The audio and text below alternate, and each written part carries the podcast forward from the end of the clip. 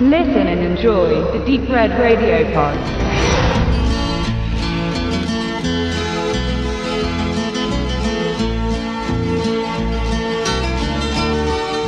Charles Bronson ist der Schauspieler, der niemals jung war. Gefühlt begleitet ihn das markante in Falten gelegte Knautschgesicht schon seit Anbeginn seiner Schauspielkarriere.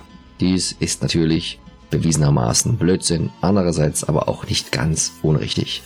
Denn in der Tat begann sein Tun vor der Kamera erst im Alter von 28 Jahren und startete nur zackhaft durch mit minimalen Auftritten in Fernsehserien und später auch in Spielfilmen.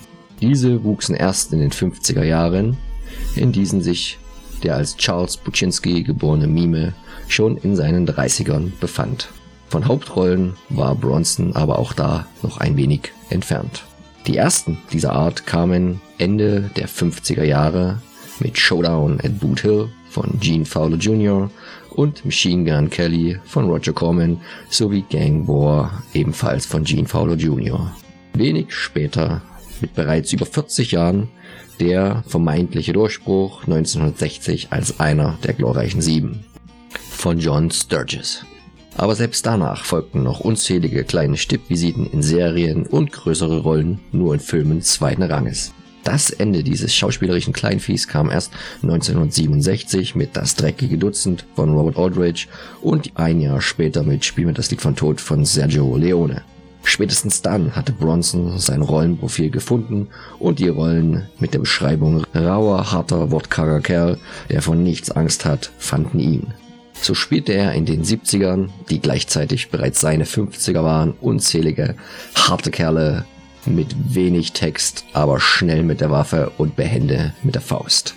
1974 dann erstmals die Kulminationsrolle all seiner bisherigen Charaktere in Ein Mann sieht rot und 1975 der Auftritt an der Seite von James Coburn in Ein stahlharter Mann. Wobei wir beim eigentlichen Thema wären, warum aber dann diese langwierige Einführung?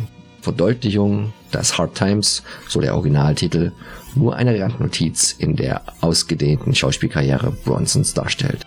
Und das hat seine Gründe, obwohl hier kein geringerer als Walter Hill auf dem Regiestuhl Platz nahm. Allerdings sollte man sich vergegenwärtigen, dass es sich hierbei um seine erste Fingerübung des späteren Actionregisseurs überhaupt handelte.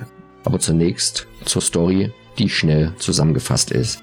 Ein Spieler und Buchmacher, James Coburn, tritt auf einen, nennen wir es, alternden Berufsboxer, Bronson, fast schon 53 Jahre, der aber es immer noch faustdick in den Fingern hat.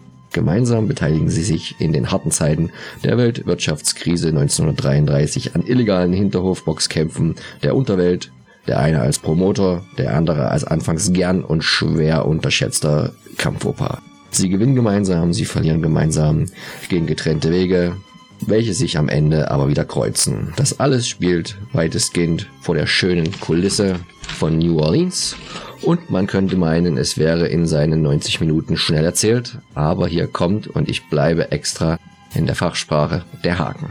Der Film ist leider etwas bräsig und zu langsam geraten, gar nicht auszudenken, wie wohl die ursprünglich angedachten 120 Minuten ausgefallen wären. Natürlich wurden Faustkämpfe und Action-Szenen im Allgemeinen ganz anders und wesentlich undynamischer inszeniert in den 70er Jahren im Vergleich mit dem viel schnelleren und deutlich anders geschnitteneren heute. Aber es sind gar nicht so sehr diese, in denen der Film an Tempo und Spannung verliert, sondern die Szenen dazwischen. Vielleicht meinte deshalb die verantwortliche Synchronschmiede Rainer Brandt lässt grüßen, Sie müsse James Coburn unentwegt harte, an der Grenze befindliche Karlauer und flotte Sprüche in den Mund legen.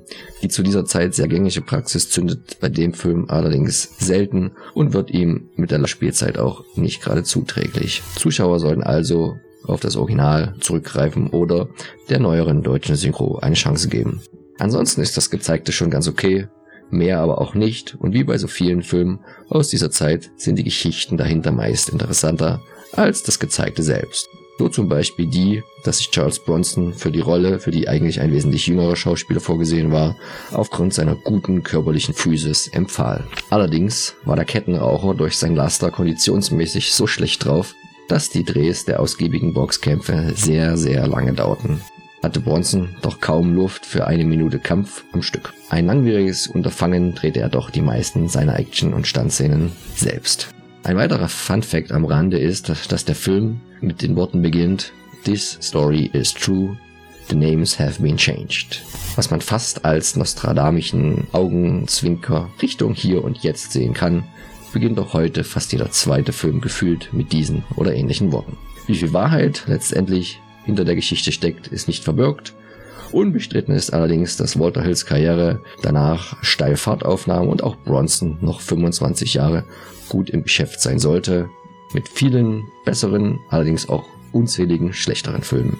Letztendlich sollten es über 162 Einträge in der IMDB werden, nicht schlecht für einen, der gefühlt erst als alter Mann seine Karriere gestartet hat und als Schauspieler nie jung war.